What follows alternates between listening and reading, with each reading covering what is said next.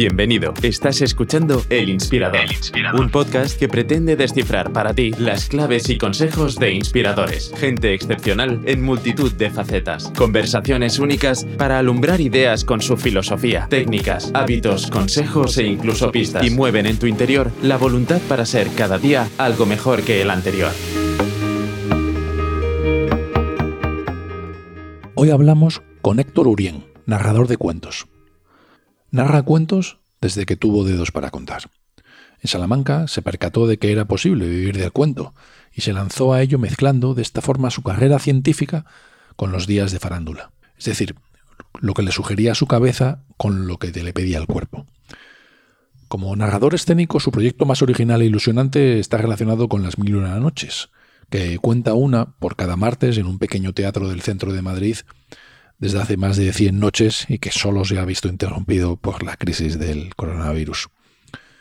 Acaba de publicar el libro El arte de contar bien una historia. 101 estrategias para el storytelling, en el que propone un compendio de técnicas y plantea de forma directa y concreta 101 estrategias como las estructuras básicas, el uso de símbolos o las alegorías, para ayudarnos a contar historias. Es un libro fundamental tanto para el relato de historias en la vida personal como profesional, incluso como hablamos durante el podcast, para el relato de las historias que nos contamos a nosotros mismos. Descubrimos a un narrador apasionado y muy reflexivo, analítico de métodos y técnicas, quizás aupado por su formación científica de bioquímico. Ha conseguido destilar su vasta capacidad intelectual y literaria en unas pocas páginas. Además, como complemento a este podcast, Héctor nos regala la narración del cuento El Califa y los hombres libres de las mil y una noches, que podréis escuchar como extra. Una maravilla. Héctor Urien, el cuentista científico.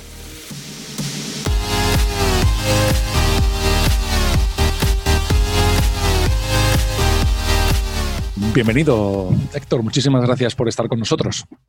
Un gustazo, Álvaro. Antes de empezar, si te parece bien, ¿nos podrías dar algunas pistas de cómo llegaste hacia lo que te defines como contador de historias? Tú naciste en Salamanca, estudiaste bioquímica, puede ser. ¿Cómo es el cambio, no? ¿Cómo es esa, ese gusanillo por el contar historias? ¿Cómo nació esa pasión? Bueno, contar es algo que hacemos siempre, o sea, es como los impuestos y la muerte, o sea, contar historias es ineludible. Y y yo siempre he contado, de niño contaba, por lo visto, los primeros recuerdos que tengo de crío son contando historias, es curioso eso. El, gran cambio viene cuando yo me dedico profesionalmente a. O sea, ahí hay una diferenciación. O sea, contar, contamos todos, hay gente que tiene un arte natural para contar, pero luego cuando uno se hace profesional es otra cosa.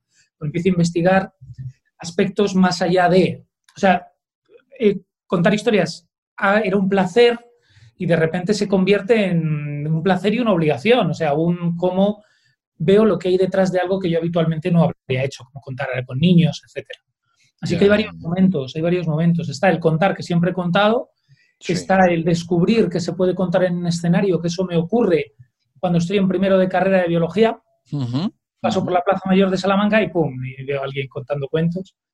Y, y, luego vuelve a suceder otro gran cambio cuando yo dejo el laboratorio en el que yo trabajo, ya en el 2006, para dedicarme profesionalmente y en exclusiva a contar historias.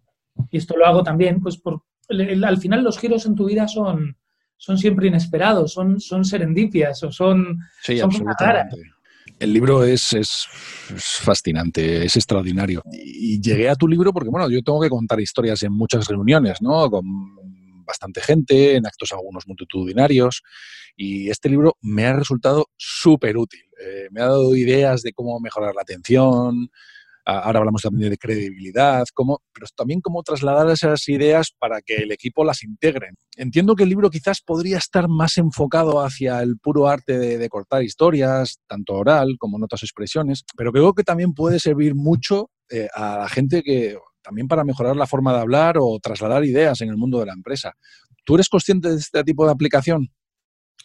Yo soy consciente de que de lo que quise hacer. O sea, lo que quise hacer fue un libro sobre contar que, mm, que anudara un montón de formas para poder empezar a contar. Yo veía muchos libros de storytelling o, mucha gente que venía a mis talleres, ¿no? Y que me decía, quiero... Y no saben cómo contar. O sea, todo el mundo le dice, hay que contar historias ya, pero ¿por dónde empiezo? Pues, eso es lo que yo quería hacer con el libro. Y era consciente de que desde el punto de vista básico uno puede llegar a todos los lugares. Y sí estaba pensado un poco para, no estaba pensado para la empresa, pero bueno, Alienta es una editorial es, un, es, del Grupo Planeta, pero tiene que ver con la empresa. Eh, Mónica Galán, que es la epilogista del, del, libro, está muy relacionada con la empresa y con la comunicación de empresa.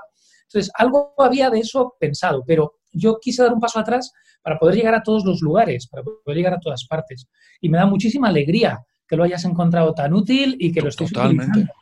Y hay una parte que me ha sorprendido muchísimo de la parte de primera de introducción cuando descubres que las historias también son hacia nosotros mismos. Dices en el libro, también son esenciales la relación, en las historias, en relación con nosotros mismos. En cada momento armamos nuestros recuerdos a partir de una historia.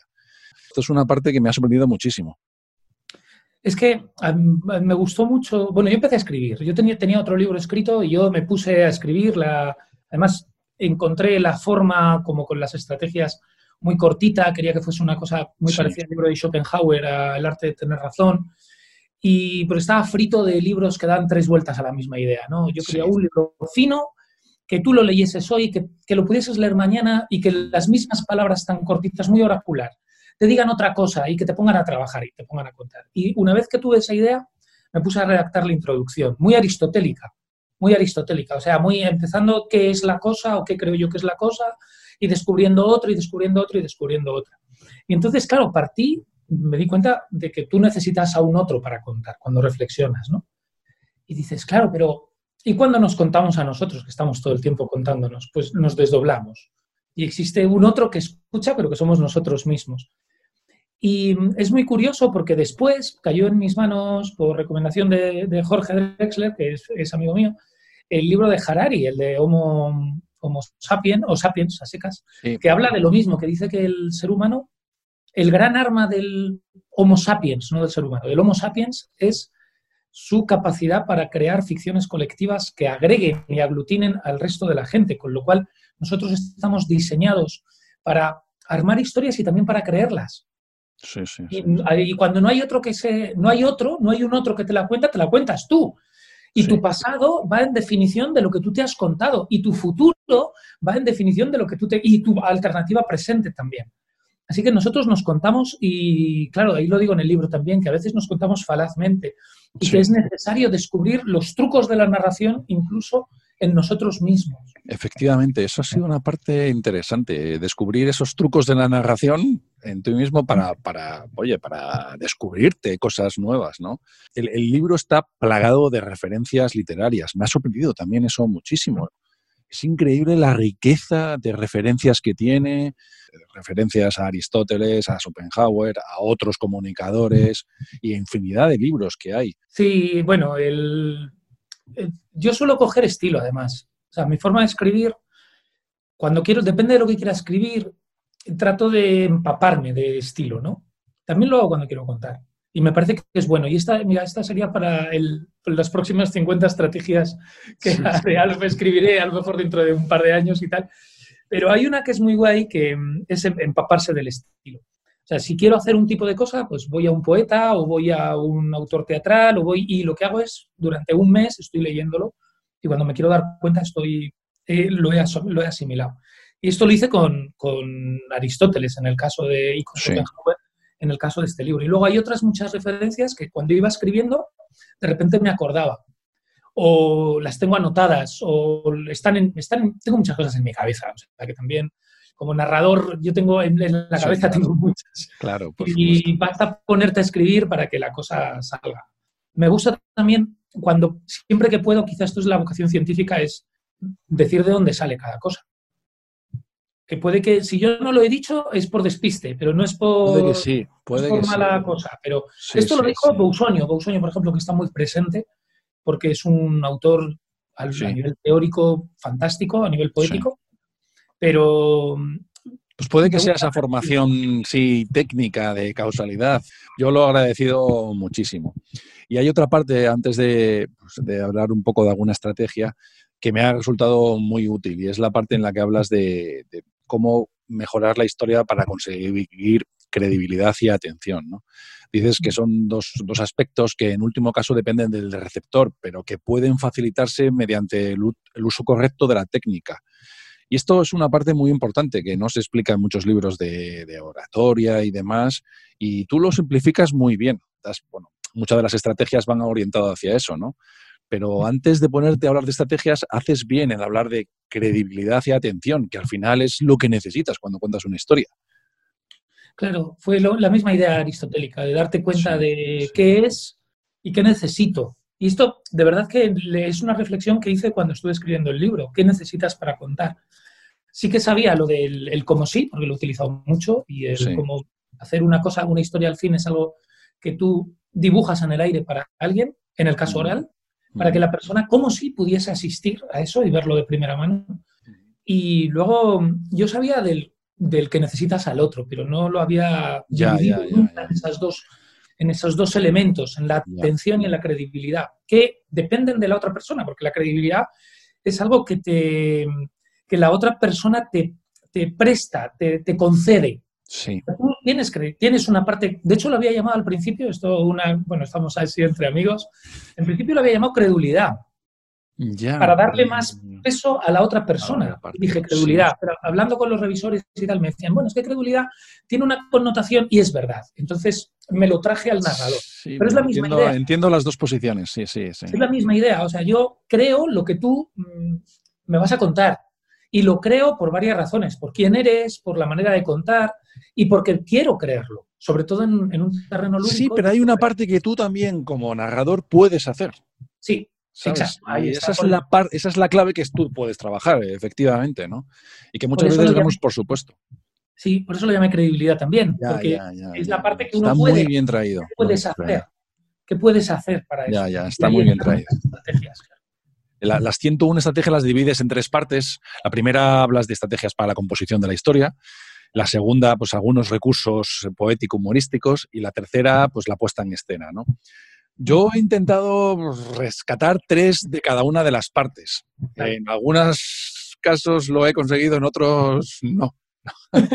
y las repasamos un poco, si eres tan amable, por, comentar algunas, ¿no? Dentro de la estrategia de composición, bueno, hay muchas. Las primeras, además, son útiles, ¿no?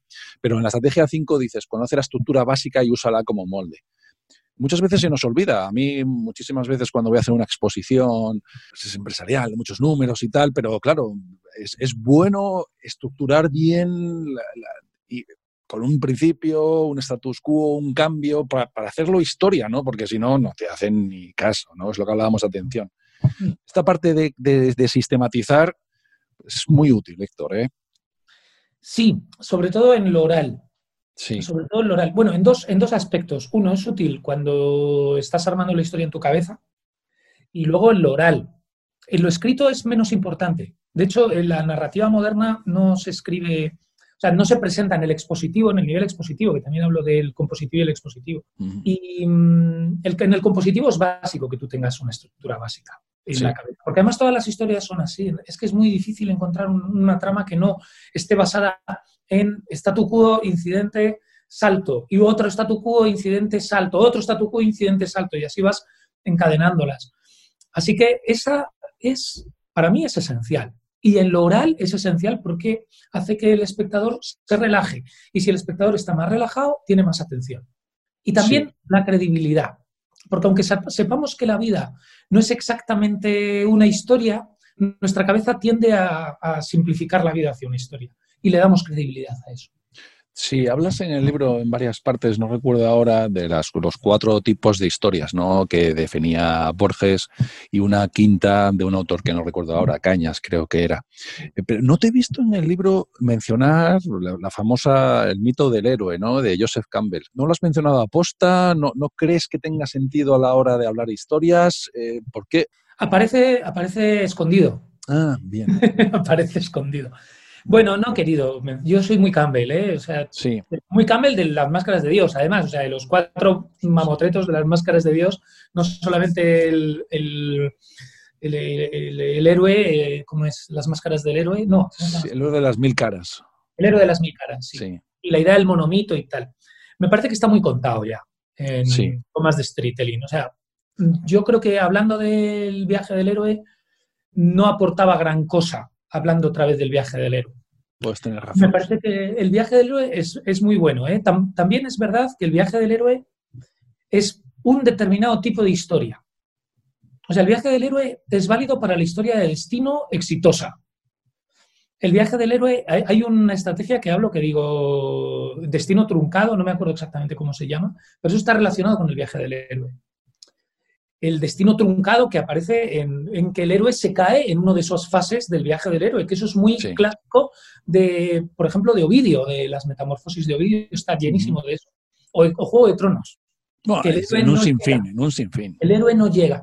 Entonces Sí. está muy contado. Y creo, creo que el viaje del héroe llama a un tipo de historia que es muy útil en el mundo del emprendimiento. Porque, claro, se trata del destino tal, pero existen las historias de carácter también. Las de carácter no se circunscriben a la, a la estructura del viaje del héroe. O sea, el viaje del héroe es una cosa más pequeñita que lo que yo he planteado. Hablas de más estrategias, eh, la parte de usar dilemas, importante, importante a la hora de, cualquier, de cortar cualquier historia. Y la estrategia 17, usar y acentuar las situaciones de reconocimiento. Esto es muy útil en el mundo de la empresa, para que la gente se reconozca en un problema y sea capaz de, de- de ponerse en situación y sea capaz de razonar. ¿no? El dilema es, es que el dilema engancha mucho. El Sí. dilema, porque ¿quién no tiene un dilema? ¿no? Entonces proyectas tus propios dilemas, los proyectas, tus incertidumbres, las proyectas al personaje, el personaje las proyecta en ti, en ese juego de espejos, que es una historia. Y, y es saber utilizarlo también. Lo, lo- yo aporto ahí, aunque creo que la idea es sobre todo de Maki, de- de- del guion. ¿Ves la referencia?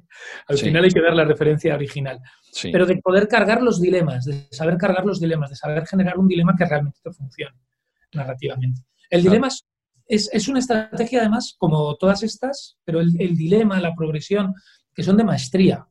O sea, están anunciadas, está, mira, ese es el camino, y más o menos te indico cómo es el camino, pero si lo vas recorriendo te vas a convertir en un maestro de plantear dilemas, de salir, de luego plantear el siguiente, y entonces, bueno, tu atención va, a- la gente va a flipar con la atención. Sí, yo, yo soy muy aficionado a la ciencia ficción. Y es que la ciencia ficción lo que hace es generar dilemas continuamente. ¿Qué pasa si eres el último hombre en la Tierra? ¿Qué pasa si tu planeta está en riesgo? ¿Qué pasa? La, la ciencia ficción, así como otros, pues también las películas de guerra, ¿no? En la que tienes esos dilemas tan, tan básicos, eh, lo aprovechan mucho. Y yo soy un gran aficionado, entonces me siento muy identificado con esa generación de dilema y veo cómo las historias tiran mucho de mí cuando hay dilemas. Me imagino que a todo el mundo, claro. Sí, exacto. Y el reconocimiento, eh, lo anoto en mi cabeza. Sí, sí, sí. Eso, es- eso está en Aristóteles ya, pero por ejemplo está en el viaje del héroe. No está, no sé si está dicho expresamente, pero es cuando el héroe regresa, cuando el héroe regresa al, con el elixir, eh, o eso es prop a lo mejor. Bueno, eh, ahí Campbell también tiene estas cosas, ¿no? Y, es, y tiene que superar la prueba que demuestra donde él... Eso es una parte de reconocimiento. Reconocimiento es una palabra que lleva muchas cosas en las historias. Al darte cuenta, a cuando alguien se muestra como es, a ver que eres tú. O sea, es como la llamada a la acción que también dice mucha gente. Y, y hay una meta volante ahí. O sea, todo lo preparas para el reconocimiento y del reconocimiento vas al gran final. Ya, Así ya, que ya. está muy bien que lo hayas visto ahí, porque yo creo que para la empresa eso es utilísimo. es utilísimo. eh, ponerte en situaciones parecidas de otras personas y además te, te prepara también para cuando te llega a esa situación en la empresa, ¿no? Y, y la última la última estrategia que he seleccionado de esta parte es lo de porceteos, ¿no? Lo de por cierto. Es útil también porque tú tienes una, en mi caso, ¿no? Una historia general pero que quieres resaltar varias cosas, ¿no? Entonces te sirven mucho. Yo no lo hacía de forma consciente, pero voy a, voy a estructurarlo más hacia ese porceteo que hablas, ¿no? Sí, sí, es una técnica delicada, ¿eh? el porcerteo. Sí, O sea, que sí. te- sobre todo porque te sales y tienes que pensar que la persona que te está escuchando está manteniendo dos hilos en su cabeza. Y, y tú puedes decirle de- subconscientemente que se olvide de uno, pero tú no te puedes olvidar. Entonces es, es muy guay y hace, una, hace un efecto muy chulo, muy de espontaneidad y, y de cierto reconocimiento también. Porque de repente, ¡pum!, hay algo que te choca y, bueno, la gente acaba aplaudiendo un montón. Cuando hay un porcerteo bueno, se emociona mucho el, el Sí. público. Y te sirve para ir metiendo cosas pequeñitas, que a lo mejor datos que quieres dar y luego regresas. Es muy ¿Has hecho, ¿eh? ¿Has hecho mucha prueba y error en todas estas estrategias? Sí, claro, claro. Sobre todo en la. Bueno, yo soy narrador, o sea, yo actúo en escenarios con cuento oral contado de viva voz. ahora no, pero normalmente dos, tres veces por semana. Sí, tú cuentas las mil y una noches todos los martes, contabas, claro. Ahora lo hago online y está siendo otro descubrimiento porque es un vehículo distinto al, vehículo presencial y, y, el directo además, no el vídeo no el vídeo frío, no el vídeo que tú te grabas. directo es otra cosa. Entonces, respetar los vehículos también es una enseñanza de la oralidad. La oralidad es muy, como es tan, es tan sensible, es tan, es tan dependiente de la circunstancia externa, te das cuenta enseguida que no puedes hacer lo mismo. Y eso es muy guay. Y te, te apoyas, en el, te apoyas en el contexto. En la, en la, segunda parte de estrategias, de recursos, hay, hay, una parte que hablas de la estrategia 55, fíjate de las imágenes y no de las palabras. Lo que pasa es que contándolo, claro, describir una imagen contándolo eh, no es, no es fácil, ¿no? Sí, sí. De hecho, al principio lo que uno suele hacer es acabar de escribir haciendo una descripción exhaustiva. Y no. O sea, las, pero las imágenes se crean muy rápido, en realidad. Se pueden generar muy rápidamente. Y, y la imagen, ahí también hay que, hay que partir del uso de palabras que ya te llevan a la imagen. Juan está triste, no te lleva la imagen, pero Juan llora sí. Es muy sencillo en, ese, en utilizar palabras eso lo explicas muy bien en el libro. entren por los sentidos, a la imagen en sentido amplio. Y luego buscar el ejemplo, esto es que los políticos lo están haciendo todo el tiempo. Uno lo ve en, en los gabinetes de comunicación, lo que les reparten cuando tienen que luego que hablar es una imagen. Es una imagen. O sea, cuando uno dice, Ahora con la pandemia no sé si, bueno, cuando dice la guerra, eso es una imagen. Pandemia todavía era una cosa como que no... Sí, pero los signos de guerra los tienes muy vividos. Pero guerra. Ah, vale. Vale, ya sé lo que es, ¿no? Ya... La lucha contra el virus. Claro, la lucha, lucha. Luchar es, es como... Es, son palabras que llevan a, a cosas que entran por los sentidos. ¿Te pasa como a los cineastas o a otros que cuando ves una película no paras de analizarla. Cuando escuchas una historia, no paras de analizarla. Cuando escuchas un discurso, ¿te pasa también eso, que no acabas de disfrutarlo porque dices, mira, aquí has utilizado este recurso, aquí está otro, esta parte la ha hecho bien? ¿Te pasa también esto, Héctor? Bueno, a veces, pero lo disfruto más. No es que lo deje de disfrutar, lo disfruto el doble. O sea, me salva de las películas malas. Ya, efectivamente. Porque por lo menos estás viendo qué ha hecho, qué tal. Pero sí, hay, veces y veces. ¿eh? También me puedo dejar llevar y ya está. En la estrategia 68 hablas de sembrar indicios para sugerir. A mí me resulta práctico. Pero es verdad que sembrar esos indicios, claro, como das una pista y sueltas, ahí hay que practicar mucho también. Hay que tenerlo muy preparado de antemano. Hay que practicar en todas. O sea, este es un libro para toda la vida. Es un libro cortito que es para agarrar una estrategia y decir, bueno, venga, me voy a poner. Pum, pum, y, todos los días, ¿no? O, voy probando cómo hacer, porque encontrarás tu propia manera. Por eso también yo quería que fuesen, que me decían, las estrategias son muy escuetas o muy directas o tal. Mm. Ya, pero es que quiero, quiero que, que haya un espacio abierto, porque tiene que ser tu forma. No, que cojas el libro y lo leas, joder, y ya está, y lo sueltas. Y, que luego lo pienses y que encuentres tu manera. que si te el, problema es que esto es, un, es muy delicado también. Tú construyes el, el, castillo en el aire. Si te lo ven demasiado, se cae. Sí. O sea, si tú no haces tu trabajo, se te va a caer. Porque todo el mundo lo va a hacer igual y entonces el, que escucha va a decir, bueno, ya lo he visto. Y tu credibilidad y su atención van a bajar. Las dos cosas van a bajar. Entonces, sembrar indicios es, es complicado y además porque uno se da la sensación de que está desnudo, de que lo ha dicho y que ya se lo han visto. Y no, no siempre pasa. Lánzate, prueba, pon un yo, no, yo no lo suelo usar, ¿eh? No lo suelo usar por eso, porque estás dando la pista de antemano y piensas eso, ¿no? Entonces, sí, no, no lo suelo usar. Lo que sí uso a veces, que para mí es la estrategia más dura de todas, la estrategia 72, usar humor, hablas de un par de humores, ¿no? El humor serio, que es el único que yo sé hacer, y, y que lo peor, creo que lo sé hacer y probablemente no lo sé hacer, ¿no? Y, y esta, esta es una parte complicada. Uno lo intenta, a veces lo consigue, a veces no lo consigue. Eh, y el mayor riesgo es el que yo tengo, que me creo gracioso y no lo soy. Entonces tienes un problema serio a la hora de narrar una historia. Esto y calibrarlo es muy difícil, además. Sí, hay que dejar de preocuparse por... O sea, tú suelta y ya está. Y cuanto más así... Y es verdad, porque hay veces que el chiste te entra... Yo lo he notado, ¿eh? Como narrador, en escena y fuera de la escena, cuando quieres hacer un chiste o haces una broma, si tú no crees... O sea, si tú no estás suelto, es difícil que, que la broma entre. Y a veces las haces sin querer, pero como crees en lo que has dicho, pues... Sí, sí, sí, efectivamente. Sí, sí.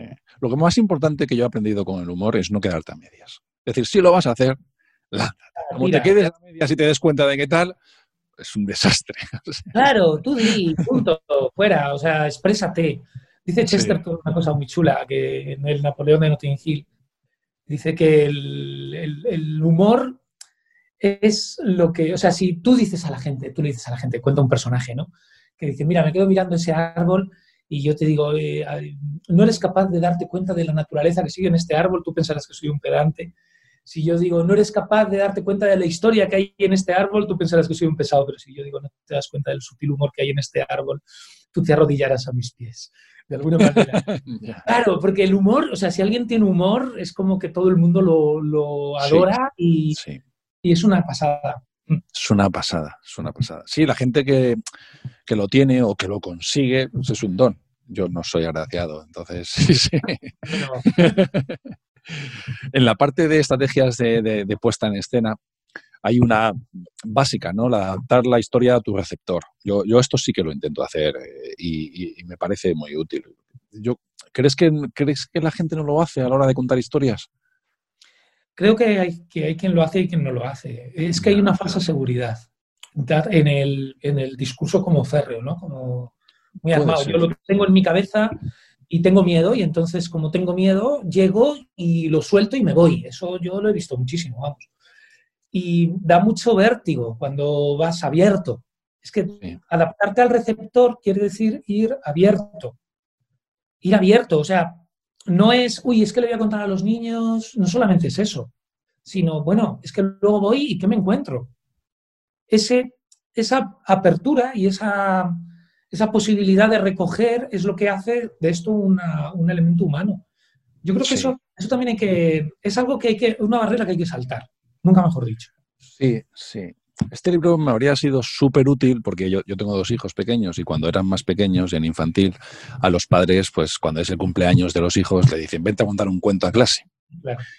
Y claro, te enfrentas a 25 chavales que son, pues, pues hay siempre 5 o 6 que son, bueno, tú lo sabrás, ¿no? Que has narrado mucho.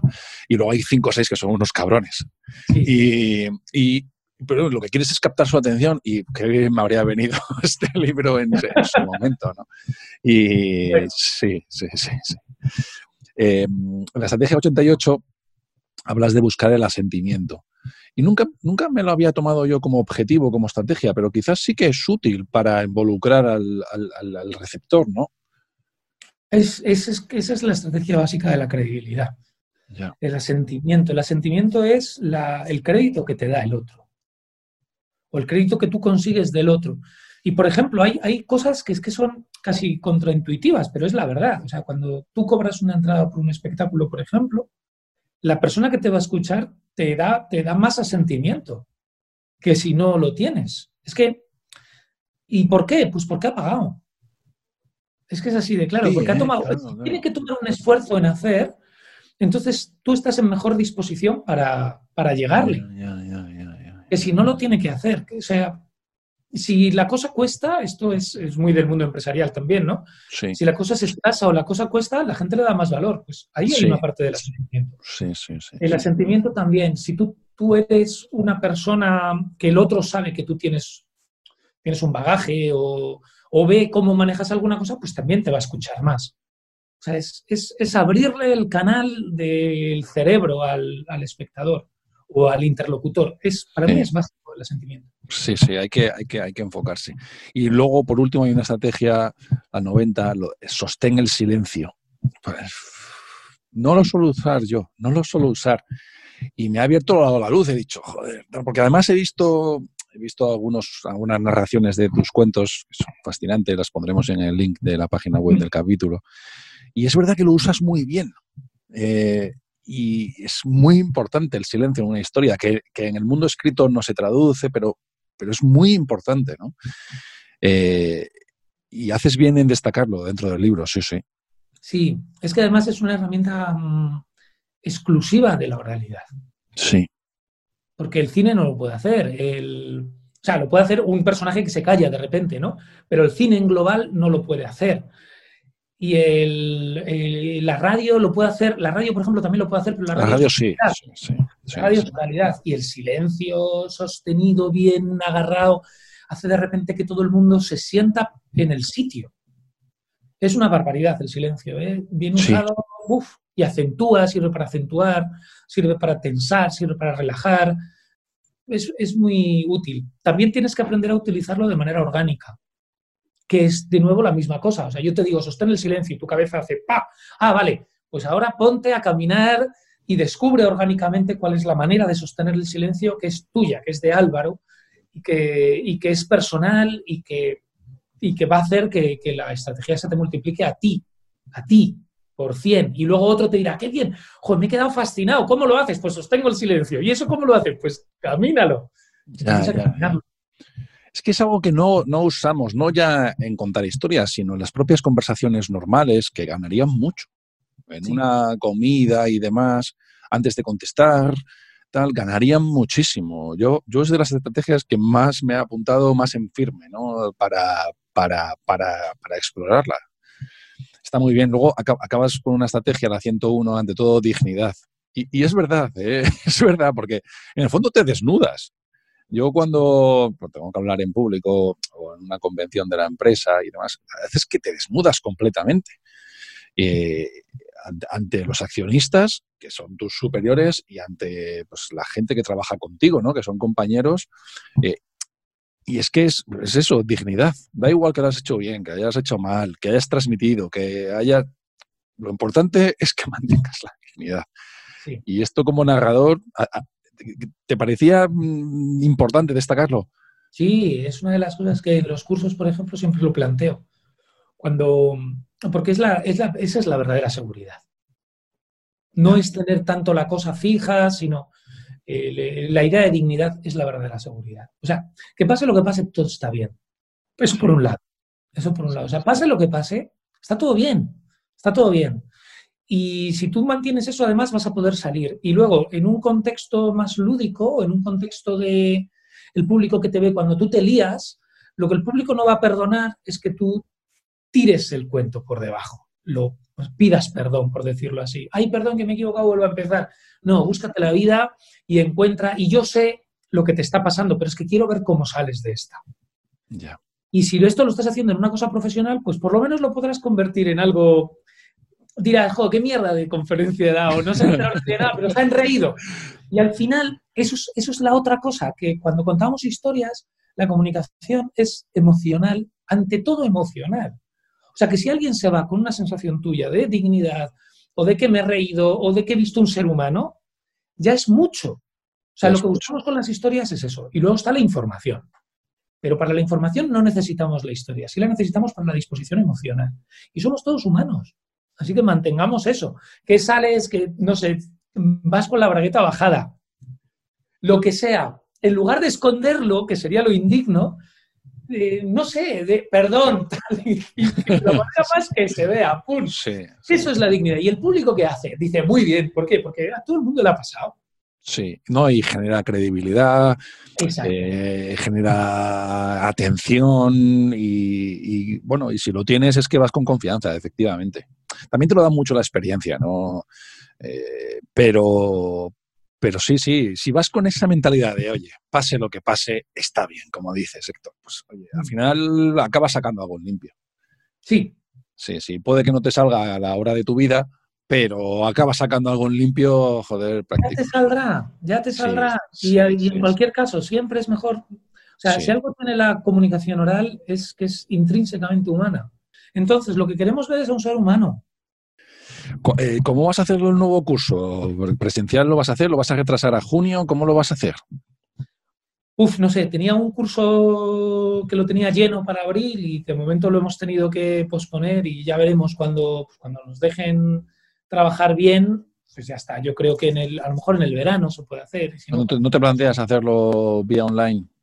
Y esa es la otra. Yo creo que haré también una proyección online de cursos online. Mi idea es generar un curso breve, básico, así como empaquetado de unas horas que se pueda ver y con análisis y con pelis y tal, sobre todo de estructura, de lo que hablábamos al principio, que a mí me parece que es, un, es muy divertido y se puede ver muy fácil en determinadas pelis y uno aprende mucho con eso y luego a partir de ahí podemos hacer tutorías online y cursos online, sí, pero es como que estoy reconvirtiéndolo todo ahora. O sea, seguiré con el curso, el curso paquete y luego seguiré con los cursos mm, tutorizados, que creo que es lo mejor, o sea, el gimnasio.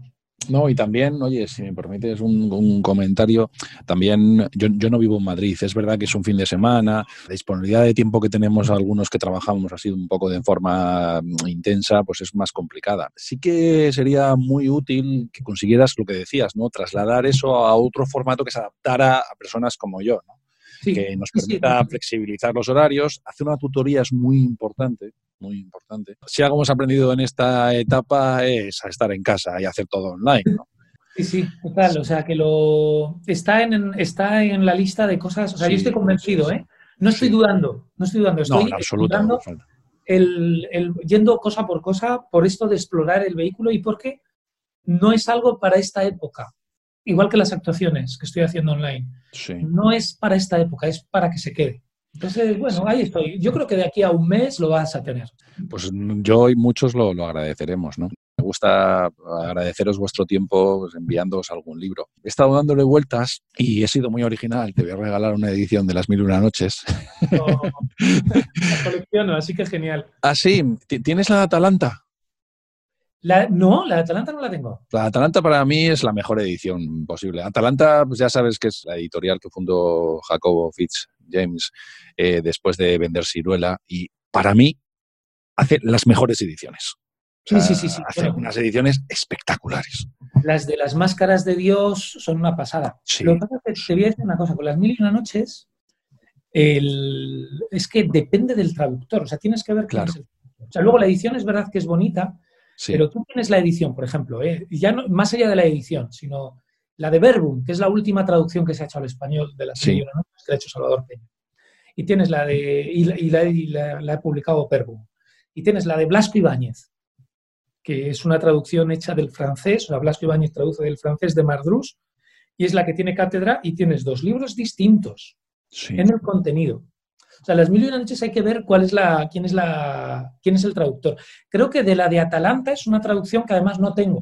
Así que te lo agradezco muchísimo. Pues listo, luego me pasas por email tu dirección, la envío y ya me dirás qué te parece la, traducción. ¿Por qué las mil y una noches, Héctor? Bueno, las mil, a mí me pilló esto en la crisis anterior, que ahora se llamará la crisis anterior. A todos nos pilló. La ex crisis, ya, pero que las mil y una noches. Y yo dije, ostras, me fui a ver un concierto, ¿no?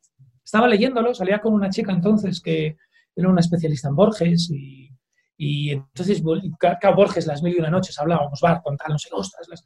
Joder, yo leí algo, pero bueno, voy a empezar. Y me estaba fascinado por un lado.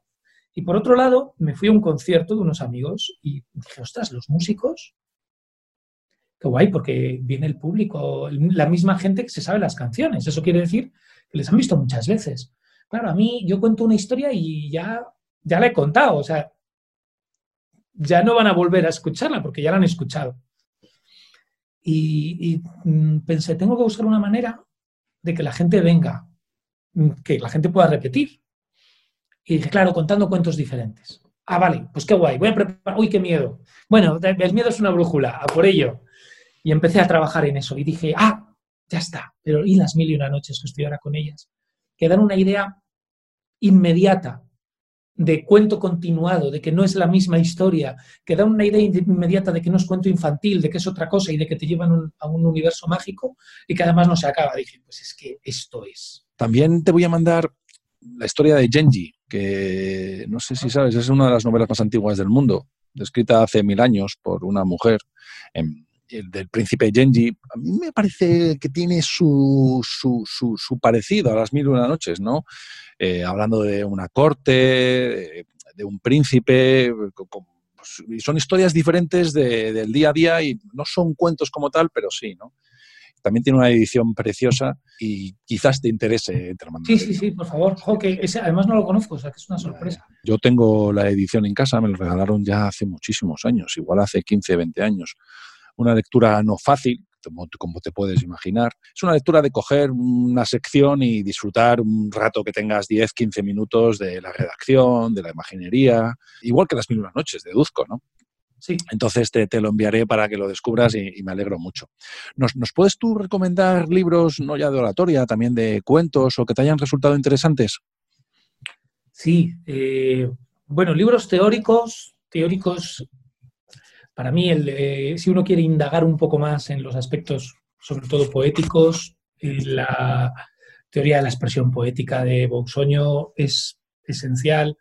Si uno quiere jugar con lo poético también a nivel de ensayo, ¿eh? Alexis Díaz Pimienta, el, método Pimienta para crear poesía improvisada para la décima, muy útil también para la rapidez mental y para, y para para aprender lo que es la importancia de la estructura también, como sí, muy bien. arte, ¡pum!, sale de repente la creatividad. Esos dos de teoría literaria, por decirlo así. Yo los recomiendo mucho. ¿Qué más? De ficción y cosa ensayo. Bueno, Sapiens como ensayo general. Yo lo he leído, sí, sí, sí. Muy interesante. Muy interesante toda no la idea. Así, no así sus siguientes libros, ¿verdad? No los he leído. Eso me han dicho y me han hecho un poco para atrás. Sí. Porque no puede leer uno todo. es que no. Ya, ya, ya, ya. Sí, yo, yo los he leído y no, no así. El primero es, que tiene una claridad, una claridad, una narración. Además, es lo que dices, que tiene una estructura muy, muy, muy clara. Sí, las ideas son, son fascinantes. Bueno, a mí, claro, como narrador, tú me dirás. Eh, ¿Qué más? Eh, libros de ficción. Bueno, narrativa más clásica. Eh, Álvaro Cunqueiro es una pasada y es el juego y es lo poético y es una, es una forma de narración en un punto también, tiene un punto muy oral. Si uno quiere aprender a estructurar historias orales o cómo una historia oral está plasmada en un papel de manera muy fácil y que es muy inmediato de sacar, y incluso puedes sacar las historias de ahí o puedes transformarlas, dos libros o dos autores, un autor y un libro. Eduardo Galeano, los, los cuentos de Galeano pequeñitos los usamos mucho los narradores para empezar a contar porque son muy inmediatos. O sea, te lo lees, lo pillas rápido y lo cuentas. Y entonces te puedes poner a trabajar muy, muy rápido. El Círculo de los Mentirosos de Carriere, está lleno de pequeños cuentos que también son muy fáciles de adaptar a la oralidad. Cuentos filosóficos, humorísticos. Ese libro es fabuloso. Muy bien. Y, y, de literatura moderna, de, para que veáis también el vehículo, cómo cambia, cómo la cosa es diferente, cómo si uno lee a Chesterton, que también provoca muchas formas de felicidad, pero es una narrativa muy clásica. ¿Por dónde empieza con Chesterton? Yo, depende, el ensayo o el cuento. Yo creo que por Chesterton empezaría por el padre Brown, por los libros de Brown. yo, tengo, yo, tengo, ganas, pero me resulta un trabajo un poco hercúleo, ¿no? Decir, joder, ¿por dónde empiezo? Bueno, engancha los cuentos. O engancha mm, eh, hay un libro que publicó Acantilado que se llama mm, Correr detrás de su propio sombrero y otros artículos de Chesterton, que creo que fue el primero que yo leí, y son artículos pequeñitos, entonces ahí empiezas a engancharle el punto a él de cuatro o cinco páginas.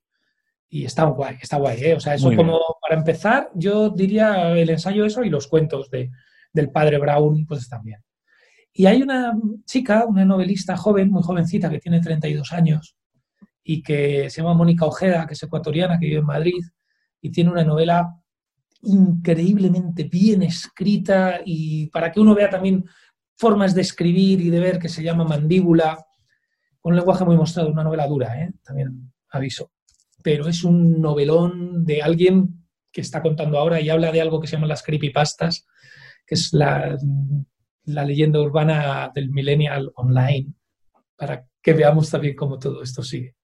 Así que tienes un montón de recomendaciones. Muchísimas gracias, qué interesante, Héctor. Ha sido un auténtico placer hablar contigo, Héctor. veo que detrás, no, lo suelo decir, ¿eh? pero me, ha sorprendido el fondo documental que tiene esa cabeza. ¿eh? Me ha sorprendido muchísimo. ¿eh? Ha sido un auténtico placer.